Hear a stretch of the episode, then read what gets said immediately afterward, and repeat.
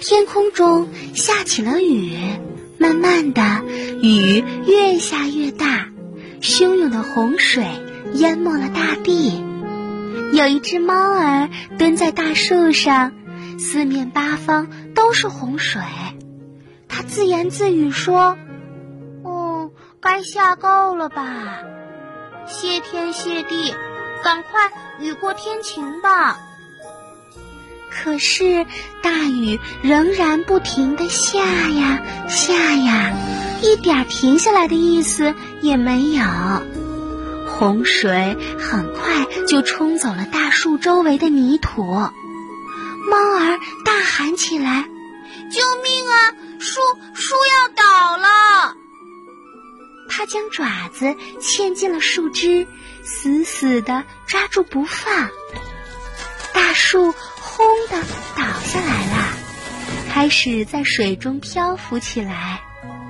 猫儿又自言自语说：“看来我要开始一段水上的旅行了，整艘船都属于我呢。”过了一会儿，水浪上飘来了一个圆木桶，桶里趴着一头猪。哎呀，我桶里都进水了，瞧瞧我的肚子全湿了。猫儿看到了它，于是说：“那你上来吧。”就这样，大树继续在水中漂浮着。看，那又飘来了一个。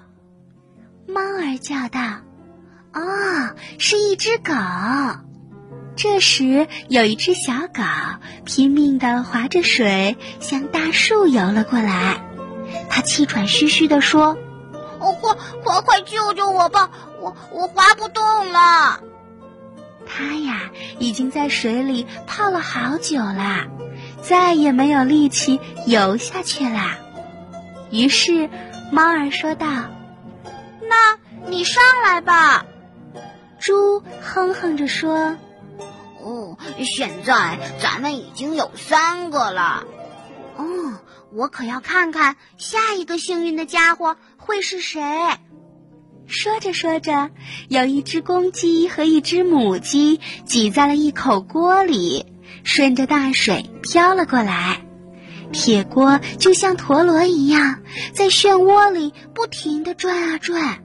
母鸡吓坏了，只会咯咯咯咯咯咯的叫。公鸡呢，也不停地扑腾着翅膀。公鸡、母鸡一起喊道：“捎上我们吧！这里实在是太可怕了，一路上摇来晃去，弄得我们现在是眼冒金星了。”猫儿沉着地说：“哦，好吧，那上来吧。”大树继续在水里漂浮着，不一会儿，猪又哼哼着说：“看呐，好像又有什么东西飘过来了。”“嘿，还是个大个子呢！”公鸡也嚷嚷着。“哇，旁边还有个小个子！”母鸡也咯咯的叫起来了。他们看到了什么呢？有一只大个子绵羊趴在了一个拖拉机的轮胎上，小个子的老鼠呢躲在了牛奶罐子里，它们一起向大树飘了过来。绵羊咩咩的叫着：“请问你们那儿还有空位吗？”猫儿笑着说：“当然啦。”老鼠吱吱的问。也能让我上去吗？猫儿肯定的回答说：“当然，尽管上来吧。”小狗皱起了鼻子，在空气中一个劲儿的嗅起来。绵羊好奇的问：“嘿，你闻到什么了？”我闻到了一只湿透的兔子，缩在了一个抽屉里。小狗汪汪的回答着。此时，大公鸡已经发现了兔子。没错没错，瞧，它已经飘过来了。果然，兔子缩在一个抽屉里，顺着大水飘了过来。它从头到尾都已经湿透了，浑身冻得瑟瑟发抖。猫儿朝它挥了挥手：“快点上来吧！”母鸡变了一下站姿，换另外一只脚站着。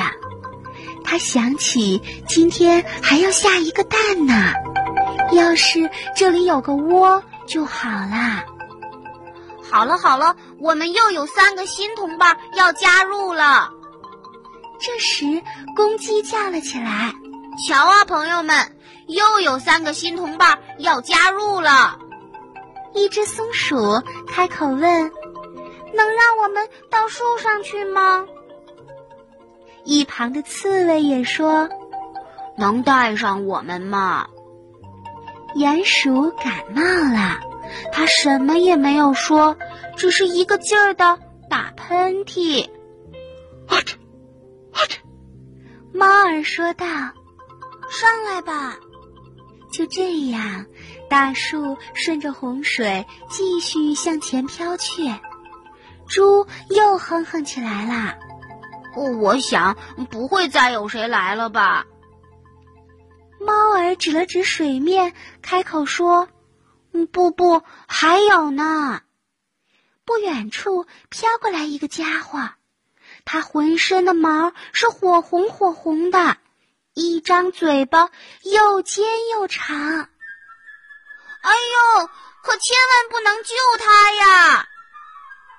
公鸡看了一眼，惊恐的叫了起来，兔子也吓得抖个不停。